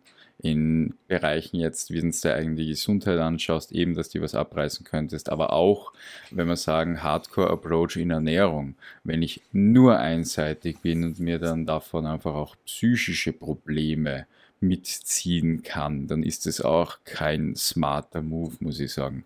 Äh, und auch, ich sag, im Umfeld, wenn du dann sehr hardcore bist, dann erscheinst du meistens dann auch nach außen sehr hardcore. Und da musst du halt auch aufpassen, wie viele Leute darunter leiden. Und ich glaube, mhm. da muss man beim Hardcore-Approach einfach auch ein bisschen, bisschen, bisschen vorsichtig sein. Ja. Ist halt Hardcore. Mhm. ja. ja, also ich, ähm, klar, also wenn du äh, am Ende dastehst und vielleicht gute Resultate hast, aber alles andere verloren hast, was vielleicht deine Priorität sein sollte, so dann ist das, äh, ist das in den meisten Fällen nicht wert. Ja, Marktschale halten. Aber ich sage auch, äh, das ist, ist ja so, ähm, man kann ja peri periodisieren mit einem Hardcore-Approach und mit einem Longevity-Approach. Ich sage, wenn du jünger bist, wenn du ähm, du weißt, glaube ich, was ich meine. Ich sage, wenn du jung und wild bist, Sturm- und Drangzeit, dann kann man, glaube ich, schon einen Hardcore-Approach ähm, ähm, auch an den Alltag legen äh, und hoffen, beziehungsweise sich einfach in solchen Grenzen bewegen, dass man nämlich nachher ein gewisses Risiko von Verletzungen, von den Dingen, die wir vorher aufgezählt haben, einfach ein bisschen minimieren können oder raushalten können. Und ich sage, wenn du diesen Hardcore-Approach nachher wirklich ein bisschen geritten bist, immer weiter mehr umzuschwenken in die Longevity rein. Mhm. Das ist, glaube ich, sehr, ich meine, man lernt ja dann auch aus diesen initialen Phasen. Genau, also, das ist, man lernt sogar sehr, sehr, sehr, sehr gut, weil ja. man eben an den Grenzen, also man hat die Grenzen Grenze wirklich aus, ausgereizt mhm. bis zum geht nicht mehr. Und ich sage, mir hat es unfassbar viel gebracht. Wirklich tiefste, äh, also wirklich ganz hart an Grenzen nachzukratzen. Ich sag mal so, wenn man von Anfang an ähm, Guidance hat von jemandem, der, der sehr gut ist, jetzt meinetwegen einfach einem sehr kompetenten Coach, dann kann man natürlich viele Dinge vermeiden, die angeblich hardcore sind, aber wirklich absolut zero Mehrwert bringen. Also meinetwegen jetzt stumpf nur Brokkoli, Reis, Chicken zu essen für die ersten fünf Jahre deiner Trainingskarriere wird dir vermutlich, was Resultate angeht, absolut nichts bringen im Vergleich zu einer ausgewogenen Ernährung mit, mit, mit gleichem Kontext. Ähm, aber gerade was das Training angeht, denke ich, äh, kann man da auf jeden Fall in den ähm, ersten Jahren. Also du musst einfach eine gewisse Zeit deine Grenzen erreicht haben, vielleicht auch mal deine Grenzen überschritten haben, um dann auch zu wissen, wo deine Grenzen sind. Ja. Ähm, ja, Natürlich mit, einem, mit, einer gewissen, mit einer gewissen Saneness ja. noch, ne? Also jetzt nicht ja. einfach, weil dann reißt er halt dein Pack ab so. Ja. Und davon hast du halt nichts. Äh, wobei, das war auch ganz, äh, da muss ich kurz einhaken, weil ich habe gemerkt, dass ich einfach in gewisser Maß, äh, gewissermaßen manchmal sehr hardcore bin, auch im Training und diesen ganzen Dingen. Und ich habe dann gemerkt, was mir eingehen anfängt. Kleine Strukturen.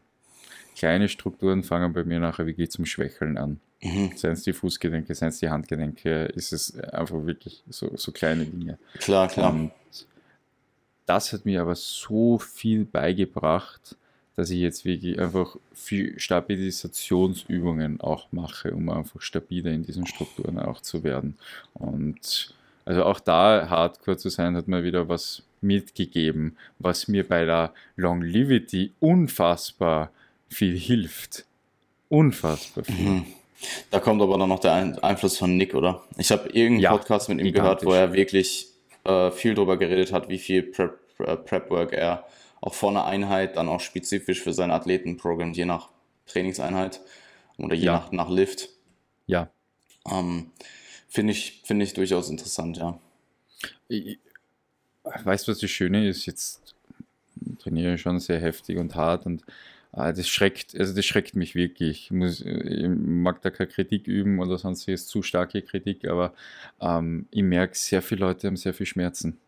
Also mhm. wirklich im Bodybuilding-Bereich, sie sind eingebandagiert wie Mumien schon fast. Also von Handgedenk bis über äh, Ellbogengedenk, gerade nicht, dass sie sich noch irgendwas um die Schulter herum bauen aber dann Gürtel um, Knieschoner, Schuherhöhung, äh, fast alles, alles schon. Und ich denke mir so, in welche Richtung wird das führen? Also du, du, du, du kümmerst dich ja nicht eigentlich um die Probleme, die du hast, sondern mhm. äh, schaust einfach nur, dass du das, was du machst, weiterreiten kannst, aber das, was du machst, führt anscheinend zu, die, zu den Problemen, die du hast. Und die Frage ist halt, kann man das nicht einfach ein bisschen besser angreifen? Ich bin echt in einer Phase, ich habe keine Schmerzen. Meine Handgelenke tun nicht weh, meine Schulterblätter nichts, da tut nichts weh, meine Knie tun nicht weh, meine Fußgelenke, nichts tut mir weh. Und das ist so ein schönes Gefühl. Und ja. ich fühle mich unfassbar stabil. Ähm, ich, ich glaube, man muss vielleicht auch dazu sagen, ein Packabriss ist natürlich das aller, also es ist natürlich schon sehr extrem. Ähm, es kann natürlich Komplett. auch einfach sein, dass du eine chronische Überlastung in Gelenk XY bekommst ja. und äh, damit dann zu kämpfen hast. Genau. Ja. Ist interessant. Äh, vielleicht muss ich dich da noch mal ein paar Sachen fragen, wenn wir. Liebend gerne, liebend ja. gerne. Also äh, mhm. bin sehr offen, was das angeht. Aber es ist, was, was ich einfach sagen will, an Grenzen zu kratzen, ist jetzt nichts Schlimmes. Man mhm. muss sich nur dem Risiko gewohnt, äh, also man muss das Risiko einfach mit einrechnen, was passieren kann. Aber dieses Grenzenkratzen bringt ja mehr bei als, als vieles andere. Ein gewisses Risiko musst du auch einfach eingehen. Also du wirst nicht, du wirst nicht die beste Version von dir, wenn du nie irgendwo Risiko eingehst. Überall, wie du gesagt hast, lässt sich eigentlich auf sehr, sehr viele, wenn nicht alle ja. Lebensbereiche ja. anwenden. Und ähm, Bodybuilding ist ja sogar im Verhältnis noch ein relativ risikoarmer Sport. Also wenn du das jetzt zum Beispiel mit Football vergleichst, so dann, ne? Ja. Also wenn du den Ball in der Hand hast, dann hast du keine Ahnung mehr, was passieren kann. Also wirklich für American Football, wenn du irgendwie diesen Ball in die Hand bekommst, dann laufst du nur noch um dein Leben. Und auch wenn du in die Endzone reingelaufen bist, kannst trotzdem noch einen Late Hit, Blindside Shot oder sonst was abfangen. Ja, es kann wirklich alles passieren. Das, das, das, das muss ich auch sagen, das, das war bis zu einem gewissen Alter Hammer, aber nachher. Wie alt warst du da? Bitte? Also von, mein, von meinem so 14. Lebensjahr und mit 18 habe ich dann, dann aufgehört, weil mit 17, also das war ein sehr emotionaler Moment für mich. Ich habe Europameisterschaft gespielt, wir haben das gewonnen. Das war das, wir haben Geschichte damit geschrieben, weil Österreich zum ersten Mal im American Football eine Europameisterschaft gewonnen hat. Also wir haben wirklich österreichische Geschichte damit geschrieben, ähm, haben auch Ehrungen vom Land Österreich damals bekommen. Ich glaube, der Schüssel hat mir Mega. damals noch das über, überreicht. Und ein Jahr drauf oder sowas haben es mal die, also sind eben solche Hits zustande gekommen, dass mir eben die Fußgelenke halt dann wirklich flöten gegangen sind. Und ich bin mit 17 Jahren mit zwei kaputten Fußgelenken damals am Sofa gelegen, habe mir Thrombosespritzen in den Bauch reinhauen müssen und habe nicht mehr laufen können. Und davor habe ich echt schnell laufen können. Das konnte ich dann nicht mehr. Mhm. Verstehe. Und es war so ein harter Moment für mich. Ich konnte dann auch verletzungsbedingt nicht zur Weltmeisterschaft mitfliegen, was auch ein großer, sehr wichtig für mich gewesen wäre und habe da sehr viel zurückstecken müssen schon. Und das hat mich sehr geprägt. Glaube ich ja, und deswegen auch dieser Bodybuilding-Sport. Wenn du dir da wehtust, dann bist verdammt nochmal selber schuld. also dann bist wirklich selber schuld. Das ist. Mhm. Weil dann hast du entweder nicht gut genug auf dich geachtet oder was getan, was zu risikoreich war. Aber diese Entscheidung triffst du und nicht irgendwer, der jetzt dich von hinten noch umschießen möchte. Außer oh. jemand tritt dich von der Bühne runter beim Wettkampf, dann kann sie auch verletzen, aber das passiert ja, weniger. Das ähm, ist alles schon vorgekommen. Ja, natürlich ist das alles schon vorgekommen. Also Leute sind auch beim Runtergehen von Stiegen, von Wettkämpfen überknöchelt und gestolpert, aber ich sage, dieses Risiko und hält sich ein bisschen Das hast du auch, wenn du über die Straße läufst. So. Ja, genau, das ist es. Und beim mhm. American Football lieferst du dich halt wirklich diese, aktiv dieser Gefahr aus. Mhm. Und ja. Ja, voll und führst diese Dinge auch selber als Athlet aus. Also man weiß schon, was in einem eigenen Kopf vorgeht und was dann bei dem drüberen den Helm auch aufhabt im Kopf vorgehen könnte. Und schon brutal. Glaube ich. Genau. Ähm, wenn wir jetzt mal, äh, wenn wir jetzt nochmal spezifischer auf Contest Prep Mindset angehen, äh, eingehen, wenn du einen First Time hast versus einen Athleten, der gestanden ist, der vielleicht schon mehrere, mehrere Jahre ähm, gepreppt hat, was sind Unterschiede, die du deinen Athleten ähm, abhängig vom Stand auch äh, Mindset-technisch mitgibst?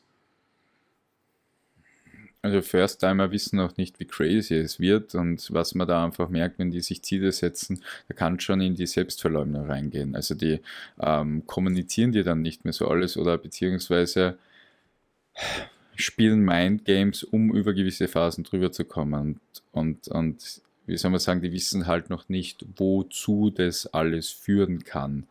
Und da muss man, glaube ich, einfach vorsichtig sein. Und deswegen achte ich einfach gut darauf, wie meine Athleten kommunizieren mit mir, wie sich die Kommunikation auch verändert, also ihre Check-in-Nachrichten, alles das, wie sich auch ihre Mimik, Gestik etc. in den Videocalls etc. da einfach ändert und schaue mir das Ganze wirklich genau an und mache mit ihnen dann wirklich offene Gespräche, falls ich merke, dass sie anfangen, Sachen zu stark zu überspielen. Also das merke ich bei First-Timern sehr, sehr stark. Die, da kann schon passieren, dass die wirklich an Grenzen gehen bis zur Selbstverleumdung. Also das ist, das ist ganz, ganz, ganz, ganz arg. Und da versuche ich einfach vorsichtig äh, umzugehen mit dem Ganzen und ihnen einfach sehr viel mitzugeben. Ich prep auch mit meinen Leuten einfach länger, deswegen müssen wir auch immer sehr stark schauen, dass wir eben die Willenskraft und alles Mögliche in einem guten auf, aufsparen, auf einem guten Level halten bis zum Ende hin.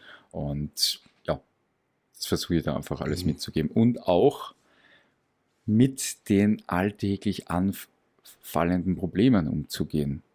Weil jetzt, wenn wir Junior Bodybuilder haben und der macht seine erste Diät und schaut halt plötzlich sehr lean aus, naja, wie ist denn das, wenn seine Eltern nachher zu ihm kommen und sagen, hey du, wir machen uns Sorgen um dich, du schaust nicht mehr gesund aus, ba, ba, ba, ba, ba. Der nimmt es aber wahr als, hey, die wollen mich von meinem Ziel abhalten, fahrt sie an und solche Sachen, äh, weil das gerade seine Priorität ist, dass er den Wettkampf mhm. macht und sowas. Also da, da, da, fallen halt zwischenmenschliche Probleme manchmal an oder auch mit Freunden, hey, warum ziehst du dich jetzt so viel zurück, war alles, also da fallen so viele Probleme zwischenmenschlicher an, das ist unglaublich. Oder auch der Einfluss von außen, äh, weil sie den Body Bodybuilding-Sport machen.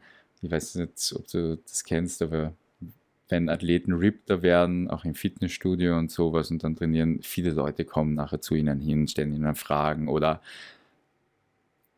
wollen ihnen halt die Welt erklären, wie es besser geht, weil der Erfolg hat viele Väter und jeder mag halt dann Vater sein und wollen, wollen dann halt mitspielen und ihnen alles erklären. Mit dem ganzen Stress da umzugehen, das ist nicht so einfach. Also ich First-Timern versuche ich Resilienz beizubringen um das Ganze herum, aber auch ihn mit ihnen sauber umzugehen, damit sie nicht in die Selbstverleugnung reinkommen. Deswegen tun wir sehr viel reflektieren, durchspielen und einfach bereden. Genau. Okay, also ich, ich denke, dass es im ersten Jahr auch, also wie du schon gesagt hast, es geht primär erstmal darum, Erfahrung zu sammeln und den Prozess ja. Wer den Prozess der Contest Prep an sich, den, äh, den Contest Prep Prozess an sich, bei dem Bodybuilding Prozess bist du ja in der Regel dann schon familiär mit, den Contest Prep Prozess an sich lieben zu lernen.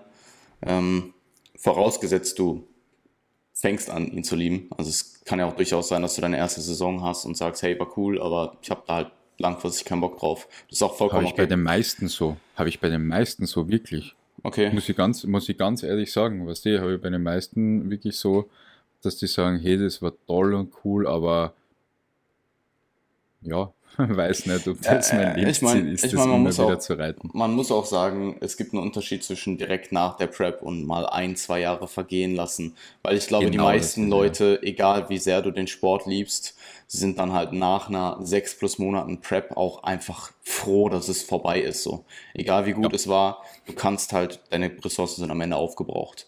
Und ja, ein, ein Defizit bricht dich irgendwann. Und da dann halt wieder von wegzukommen, mehr, vielleicht mehr Balance reinzubekommen, wieder andere Lebenswe äh, Lebensbereiche priorisieren zu können, ist ja dann auch einfach eine, eine Sache, die man irgendwo in diesem, aus diesem Extrem, wenn du rauskommst, auch anstreben möchte und muss. Ja. Ähm, Deswegen, Jan, du weißt, du weißt, glaube ich, circa, wie du dich nach der Prep gefühlt hast. Ja, voll. Und jetzt stellt er das einmal in vier Runden vor. Mhm. Vier Jahre durch. Ja, crazy. Also. Wie fühlst du dich nach der letzten? Mhm. Ja, yeah, safe. Ja. Also ich, ähm, ist es, ich habe definitiv nach der Contest Prep Contest Prep nicht vermisst. Ähm, aber das hat dann halt, ja, so, ich sag mal, sieben, sechs, sieben, acht plus Monate hat es halt angefangen, so, wo ich halt gemerkt habe, so, hey, manchmal, ich denke schon sehr gerne auch an die Zeit zurück. Und ähm, ich, ja, ich glaube, das ist oft so, dass jemand nach der Prep erstmal ein bisschen davon wegkommen muss. Und klar, du hast auch andere Beispiele, du hast auch Beispiele, die von der Prep dann so driven sind, dass sie direkt wieder ins andere Extrem reingehen, direkt wieder Bodybuilding in der Off-Season ähm, so priorisieren wollen, dass sie eben in der Season in zwei, drei Jahren wieder deutlich besser kommen. Das ist auch vollkommen okay. Aber ich glaube, ähm, für viele ist Ersteres erstmal die Realität, ein bisschen davon wegkommen. Ähm, ja. Vielleicht, weil du weißt erst, also oft ist es so, dass du erst weißt, wie sehr du die Prep vermisst, wenn du sie halt eine Zeit lang nicht hast. Und eine Contest Prep, deswegen, egal wie, ich sage das auch meinen ähm, Athleten, die sich jetzt gerade in den letzten Zügen hier befinden in der Contest Prep, probiert die Zeit so sehr es geht. Egal wie schlecht ihr euch fühlt, probiert die Zeit so sehr es geht zu genießen, den Moment zu ja. leben, den Moment aufzusaugen. Egal wie hart äh, oder äh, wie hart er dir vor, äh, vorkommen mag, weil diese Zeit wird extrem lang nicht wiederkommen. Und du wirst relativ sicher, irgendwann wirst du sie vermissen. Ähm, und ja, da, da ist es super wichtig, im, im, im Moment zu leben. Wie immer. Aber äh, ich glaube, gerade am Ende in der Contest Rap, wenn alles so ein bisschen auf Autopilot läuft, vergeht die Zeit dann auch oft sehr schnell. Also so ging es ja. mir. Ich habe halt irgendwie ähm, diese super lange Prep gehabt und dann standen halt vier plus, vier plus Wochen an Wettkämpfen an. Und du denkst dir halt, okay, das sind jetzt vier Wochen, ich bin zweimal in den Staaten, ich bin in Österreich, ich bin irgendwo in Deutschland, so, ähm, das ist schon eine lange Zeit auch, aber dieses, das ist so rasend einfach an mir das vorbeigegangen. Verfliegt. Und am Ende dachte ich so, hey krass, dass es jetzt vorbei ist. Ähm, aber wie gesagt, auch mit einem gewissen, einer gewissen äh, glücklich. Also ich war dann auch irgendwo froh, dass es vorbei war.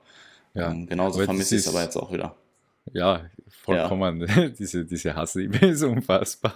Also, mhm. ähm, das ist, ja, es ist, eh, da, da reden wir ja äh, auch äh, Hardcore und Longevity, weißt du, diese, äh, dieser Wahnsinn auch, aber dieser logisches Denken.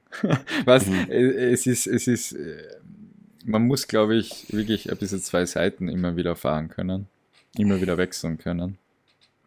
Du musst den Wahnsinn haben, aber der, der, dein, dein, deine Rationalität muss dich halt in gewissen Szenarien auch vor diesem Wahnsinn warnen oder zurücknehmen.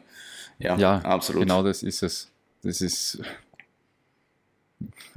so, schwer, so schwer eigentlich so zu erklären, wenn man es nicht mhm. selber durchgemacht hat. Gell? Das ist so, ich hoffe, ähm, dass wir es trotzdem gut genug für die Leute rüberbringen, die auch das vielleicht anhören und keinen Contest Prep noch gemacht haben. Ich glaube ansonsten, was du angesprochen hast bezüglich der Erwartungshaltung, ähm, das Ziel ist natürlich nicht wie ein typischer First-Timer auszusehen. Ähm, nur mit Erwartungshaltung, geh halt nicht rein und denk, du wirst aussehen wie Brian Whittaker in seiner Prime, so, weil das ist einfach nicht, also das ist selbst für die genetisch, also selbst wenn du dir mal in Deutschland jetzt anschaust, wer so genetisch wirklich die Elite ist in den letzten paar Jahren, ja. klar, die sahen alle fantastisch aus, aber die sahen halt trotzdem nicht aus wie ein WMWF Worlds Pro Overall Winner so. Ähm, und ich glaube, sich das im Hinterkopf zu behalten und da ja. gewisse realistische Ziele auch zu haben. Ähm, Auf alle Fälle. Ist, ähm, Gerade bei, bei First Timer. Ja, ich meine, als Coaches wollen, wollen sie eh es, äh, so gut es geht vorbereiten, ob es Posing ist, ob es die Härte ist, ob es alles einfach soll perfekt passen. Aber trotzdem muss man einfach immer realistisch auch bleiben Klar. und sagen, hey, ich komme jetzt zum ersten Mal dahin. Manche Leute kommen da zum 30. Mal hin.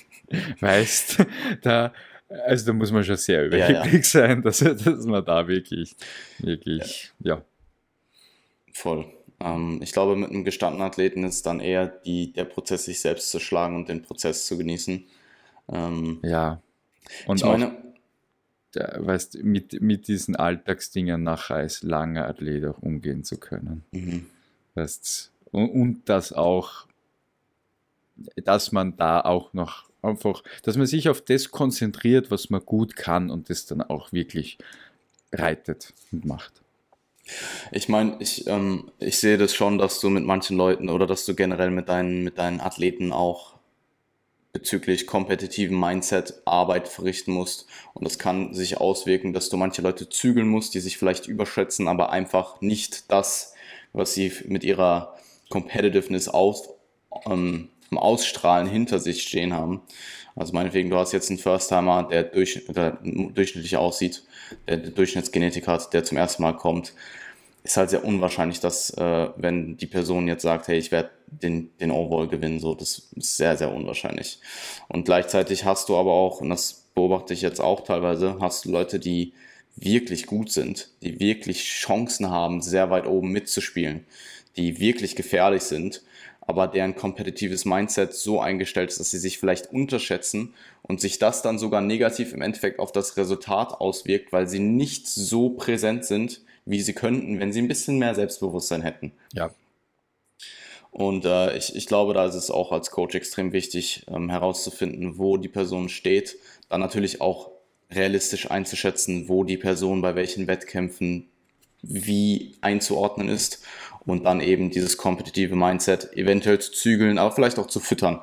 Ähm, jetzt ja. nicht in dem, in dem Ausmaß, dass du sagst, hey, wenn die Person, wenn du jetzt eine wirklich gute Person hast und das Ziel ist jetzt meinetwegen da und da einen, einen Titel zu holen, dann ist für mich wichtig, dass ich keine Versprechung mache und sage, wir werden diesen Titel in diesem Jahr gewinnen, sondern eher sowas wie, wir werden alles tun, um diesen Titel zu gewinnen. Genau das ist es. Wir wollen genau gewinnen und nicht wir werden gewinnen. So. Ja, ja, ähm, weil was passiert, wenn du dann nicht gewinnst? Und ja. mir ist das nämlich auch passiert. Ich habe wirklich einmal gesagt, ich muss dort gewinnen, dann habe ich nicht gewonnen. Mhm. Alter Schwede, das hat mich zerstört. Wo also, war das? Words. Ja, okay.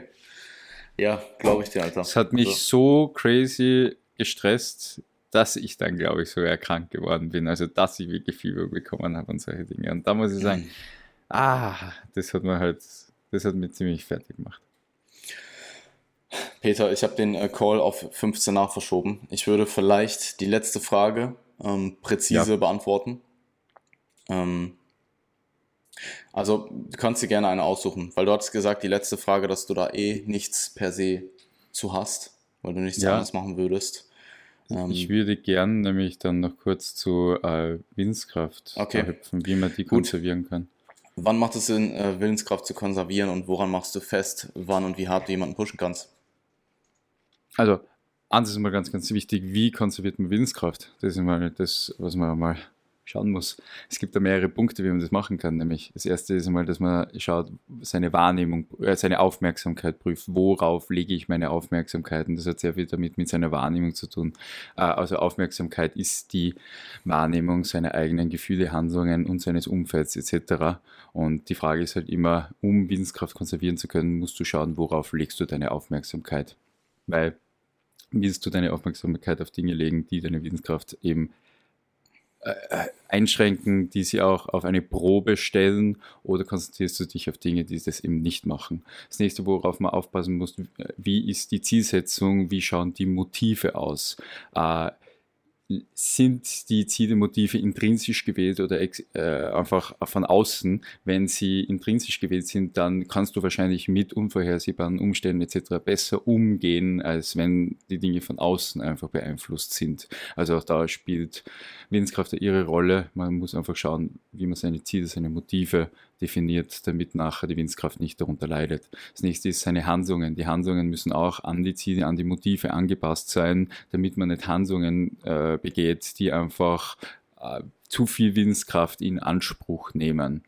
Mit Erfolgskontrolle kann man zum Beispiel Willenskraft auch stärken oder erhalten, weil man einfach sieht, äh, ich sage mal, Gewichtskontrolle ist einfach eine sehr gute sehr guter Punkt hier, wenn man sieht, das Gewicht geht in die richtige Richtung. Äh, bei einer Wettkampfprep auch die Form geht in die richtige Richtung. Wenn man jetzt Bilder macht und da eine Erfolgskontrolle macht, geht in die richtige Richtung, dann kann das die Willenskraft sogar stärken ähm, und erhalten, klarerweise auch. Worauf man gut achten muss, sind äh, Impulse und Emotionen. Das heißt, man muss wissen, wo tritt bei mir selbst oder beim Athleten impulsives Verhalten auf, weil impulsiv heißt ohne Rücksicht auf Verluste. Und das kann einfach auch den Prozess behindern und deine Willenskraft zerschlagen, wenn du einfach in Situationen reinkommst, wo du impulsiv dann handelst. Und natürlich deine Emotionen musst du auch gut kennen, damit du schaust, ähm, was triggert mich emotional und kann dadurch auch meine Willenskraft natürlich zerschießen und damit natürlich das äh, ausgewählte Ziel dann gefährden. Und zu guter Letzt meiner Meinung nach die Ressourcenfrage ist ganz wichtig. Wie viele Ressourcen an Willenskraft habe ich ähm, mhm. und wo und wann setze ich die dann ein? beziehungsweise in welchen Fällen habe ich mehr Willenskraft und wo weniger. Und wenn ich jetzt hergehe und sage, äh, ich will es konservieren, dann äh, nehme ich eben diese Punkte, die ich gerade aufgezählt habe und lege da sehr viel Wert drauf. Äh, hat auch sehr viel natürlich mit, eigentlich sind das alles Punkte aus dem Selbstmanagement, nämlich raus. Und das hat ja sehr viel mit Willenskraft auch zu tun, weil eigentlich ist der Punkt da, dass man versuchen soll, Willenskraft so stark zu konservieren, dass wenn dann unvorhersehbare Umstände eintreten, man sie zur Verfügung hat und dann auch sie anwenden kann. Das heißt, eigentlich im normalen Alltag solltest du überhaupt keine Willenskraft aufbringen müssen. Ähm, du solltest dir deine Systeme so planen, dass du es wirklich nicht musst, damit du sie bereit hast, wenn du sie brauchst. Mhm. Und so macht man das natürlich auch mit den Athleten. Wir schauen, dass wir Strukturen am Anfang schon in der Offseason entwickeln, die halt so wenig Willenskraft wie möglich aufwenden. Ähm, wenn ich merke, dass ein Athlet nämlich sagt, er braucht der Urlaub, damit er endlich mal abschalten kann und sonstiges, dann weiß ich, dass das Gesamtsystem eigentlich nicht passt, äh, weil eigentlich sollte es ja in einem Flow-Zustand laufen, also so circa 4% von dem, was du glaubst zu können, dann bist du in einem Flow-Zustand drinnen und da solltest du einfach wirklich drin bleiben und laufen können. Wir versuchen einfach diese Strukturen schon vorher so zu legen. Und über die Prep nachher, wie schon gesagt, wenn dann Energiedefizit zu stark wird, wenn Belastung sehr, sehr hoch wird etc., da schauen wir einfach, wie schon gesagt, dass genug Willenskraft noch vorhanden ist, mhm. um dann die Leute durch diese Phasen eben durchzubringen.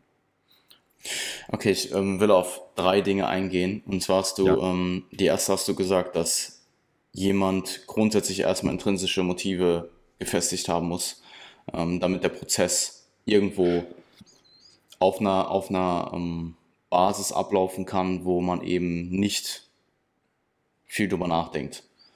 Also ja. deine intrinsischen Motive können halt einfach prozessorientiert oder sind prozessorientiert. Ja. Ähm, ich glaube, dass äh, ein guter Athlet tatsächlich beides hat. Also ich glaube, da sind wir uns auch eher einig. Ähm, ich wollte es nur nochmal erwähnt haben, ähm, weil es wird Momente auch in der Prep geben, wo vielleicht der intrinsische Gedanke dich nicht durch diesen Moment trägt und vielleicht sowas wie ein externer, eine extrinsische Einwirkungs- ein extrinsischer Faktor, den du hast, ob das jetzt dein Wille zu gewinnen oder Athlet XY ist, der vielleicht gerade härter arbeitet sonst als du, dieser Gedankengang dahinter, der dich durch solche Momente bringt, finde ich tatsächlich auch wichtig. Ähm, Aber den legst du intrinsisch auch wieder auf, weil du schaust hin. Mhm. Ist ein guter Punkt. Also ich, ich glaube, dass das Beste an der, also ein super Beispiel ist halt so die, die ewige, äh, oder eigentlich so auch meine Favorite und ich glaube auch die, die Rivalry, die ähm, so ein bisschen in Bodybuilding-Geschichte eingegangen ist, ist halt, ähm, ist halt tatsächlich die zwischen äh, Jay und Ronnie. Und ja. ich glaube, ein Jay wäre niemals ohne einen Ronnie Coleman so gut gewesen. Vollkommen, aber der Jay hat sich auch auf die Rivalität eingelassen. Voll. Ja, ist ein guter ist, Punkt. Ähm, ja. Zur, zur, was wollte ich denn noch sagen? Ähm, genau, zum Urlaub. Denkst du nicht, dass, dass ähm, ein Urlaub zum Beispiel jetzt einfach genutzt werden kann, um phasenweise einfach wieder Willenskraft aufzutanken? Also ein System muss ja nicht zwangsläufig, also klar, wir reden von Longevity und ein System muss natürlich aufrechterhaltbar sein, den, die meiste Zeit. Aber solche Pausen gezielt einzubauen, können durchaus meiner Ansicht nach auch Sinn machen. Ähm, also mal komplett Abstand davon zu bekommen, weil es muss ja auch nicht dein ganzes Leben lang Bodybuilding immer genäht werden. Wenn du jetzt mal sieben Tage hast Urlaub, die dich aber komplett resetten, sehe ich das eigentlich als sehr sinnig an. In einem gewissen Kontext natürlich. Wenn du einen Athleten hast, der sehr, sehr hart, sehr kontinuierlich arbeitet. Jetzt nicht Freizeitathlet XY, der ja, jetzt unbedingt ja. den Urlaub braucht. So. Ja. Äh, ich sage, ich schnalle es gern so, dass sie äh, das eher weniger brauchen, muss ich ganz ehrlich sagen. Oder okay. nicht so frequent brauchen. Das wirklich, also dass es, dass es für sie wirklich also, angepasst läuft, weil ah, weißt du, was das Problem ist? Wenn die Leute aus dem Coaching rausgehen, können sie sich dann selber diese Pausen nehmen? Ich ähm, meine das gar nicht, dass man jetzt gezielt Urlaub nimmt. So um sich vom Also, Bodybuilding ich- zu recovern, ja, sondern, sondern im, ich meine, Urlaub macht man ja generell als regulärer, also ich glaube, die meisten Leute machen ab und zu mal Urlaub. Ja, war Urlaub im Kopf, ich weiß schon, was du meinst. Ja, Ähm, ja, dass, dass davon einfach immer wieder Abstand kriegst.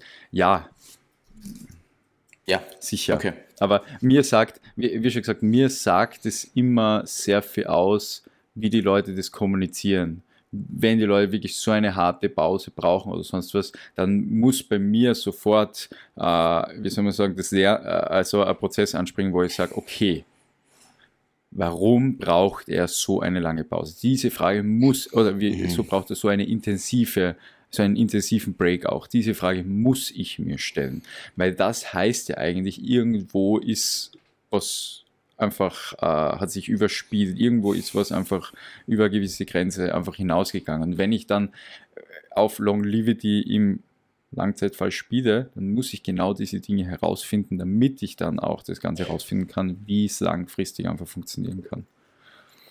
Und deswegen, es ist nicht Ich- schlecht, ich- ich- sich eine kleine Pause zu nehmen. Ja. Aber ich glaube, man sollte darüber nachdenken, warum muss ich mir eine Pause nehmen? vielleicht für Long Longevity. Ja, ich Mhm. glaube, für die Dinge muss man wirklich drüber nachdenken, warum, warum nehme ich mir hier jetzt eine größere Pause? Was ist das, was mich da jetzt wirklich überspielen hat Ja. lassen? Ich glaube einfach, dass wenn man ein gewisses Pensum fährt und äh, gewisse Grenzen an gewissen Grenzen über einen längeren Zeitraum kratzt, dass es irgendwo je nach Person auch unterschiedliche Punkte gibt, wo man dann einfach einen gewissen Abstand braucht. Und wenn das jetzt eine Woche Urlaub ist ähm, oder eine Woche trainingsfrei, auch einfach nicht im Urlaub, kann ja auch äh, durchaus vorkommen, dann Ja. ähm, ja, muss man einfach schauen, wie man seine Ressourcen wieder aufladen kann. Genau, Ähm, genau, genau. Ich, ich, um ganz kurz ähm, einzu, also ich will das jetzt auch kurz halten, weil ich muss dann tatsächlich auch los. Ähm, ich habe Ja. mir hier ein kurzes Szenario ähm, notiert. Wenn man jetzt von einer 24 Wochen Prep ausgeht, also sechs Monate, ich habe jetzt einfach die 24 ähm, Wochen genommen, weil es halt simpel ist. ja. Ähm, dass du vielleicht grundsätzlich, klar, das ist jetzt komplett pauschal, das lässt sich nicht pauschal auf jeden so, ähm, so übertragen, aber ich, ich denke, ähm, eine Contest Prep ist vielleicht in drei Phasen ähm, einteilbar und die erste Phase, meinetwegen von den 24 Wochen, sind vielleicht vier bis acht Wochen. Das Ganze ist relativ easy, du hast viel schnellen Fettloss. Gleichzeitig etablierst du auch für die Prep Gewohnheiten, die aber relativ easy kommen sollten, weil du bist ja aus der Off-Season schon Gewohnheiten äh, gewöhnt, ähm, Ja. wow, Gewohnheiten, ähm, du bist dir deinen Gewohnheiten bewusst und du musst diese einfach nur auf die Prep anpassen. Ähm, tendenziell vielleicht noch ein bisschen mehr Raum für Balance insgesamt über die gesamte Phase, ähm, bevor du Ja. dann vielleicht bei, bei 8 bis 6, äh, 16 Wochen ankommst. Prep zieht an, die Diät wird härter, die Gewohnheiten helfen dir durch diese Zeit zu kommen, weniger Raum für Balance. Und die dritte Phase wäre dann eben 16 bis 24 Wochen. Das ist meistens die Phase, wo man wirklich am, äh, an, an Messers Schneide geht, irgendwo. Oft auch sehr unterschiedlich. Es gibt auch Leute, die stecken das besser weg. Es gibt Leute, die sind sehr, sehr tot. Ähm, die Diät ist in der Regel am härtesten. Erscheinung einer Erschö- äh, Erschöpfung am höchsten. Ähm, Gewohnheiten sind da essentiell, damit du so ein bisschen auf Autopilot durchkommst. Ja, genau. Also Genau. ähm, ich, an dem Punkt müssen diese Gewohnheiten zu 100% gefestigt sein, um einfach durch diese Phase zu kommen. Weil wenn du einfach irgendwie irgendwas machst, dann ist es sehr wahrscheinlich, dass du es irgendwo messt und dann halt, weiß ich nicht, binscht oder ähm, die Prep, Genau. also wo du irgendwo einbrichst. Ähm, und da ist es dann auch meistens so, dass wenig Raum für Balance ähm, da ist oder kein Raum für Balance. Wenn du streifige Glutes hast, hast du keine Balance mehr. Dann ist einfach diese, dieser, dieses Verhältnis von, von Bodybuilding und restlichem Leben vielleicht kurz verschoben. Das ist auch okay Ja. für diese Phase. Das muss es auch irgendwo. Ähm, es ist nur wichtig, dass es nicht die ganze Zeit so ist. Ähm, und ich glaube, sich am Anfang der Prep diesen, diese Willenskraft aufzusparen und nicht zu gehypt in die Prep raus, äh, reingehen und direkt alles rauszuhauen, damit du am Ende eben noch genug hast für diese heiße Phase der Prep, ist Ja. ähm, super wichtig, damit du über diese sechs Monate ähm, deine, deine, deine Arbeit verrichtest, um am Ende eben bestmöglich auf der Bühne zu stehen. Du, du musst dir diese Gewohnheiten aber auch bis zum Ende ein bisschen aufsparen, aber, äh, weil Gewohnheiten natürlich auch abflachen. Weil Gewohnheiten bestehen aus vier Phasen. Du hast ein Signal, das du empfangst, du, musst da, äh, du hast ein Verlangen, äh, dann gibst du eine Antwort aufs Verlangen und die, das wird nachher mit einer Belohnung belohnt. Und so Mhm. integrieren sich einfach äh, Gewohnheiten. Das Problem ist nur, was ist Belohnung? Belohnung ist ein Anstieg im, im, im, vom Glückshormon. Nur das flacht dann auch mit der Zeit natürlich ab, weil man es gewohnt wird. Und deswegen muss man diese Dinge einfach äh, gut, gut, gut, gut timern, dann auch bis zum Ende hin. Vollkommen. Passt. ist ein guter Abschluss. Gut. Peter, ähm, ich mache es ganz kurz. Ich werde deine, du schickst mir deine ganzen Links zu. Ich werde die alle in die Description packen. Ähm, hab mich mega gefreut, dass wir das heute geschafft haben. Und ähm, cool. Danke dir, absolut. Jan. Und Gerne, hoffe, gerne. du hast jetzt keinen Stress. Na, alles Sei gut. bitte so lieb, schick mir noch deine E-Mail-Adresse zu, die habe ich leider nicht. Machen ich wir kann so. sonst rausfinden über deine Internetseite. Machen wir so. Ja, Aber oder so. schick's mir Ja. kurz zu, Klar, ganz klar. egal.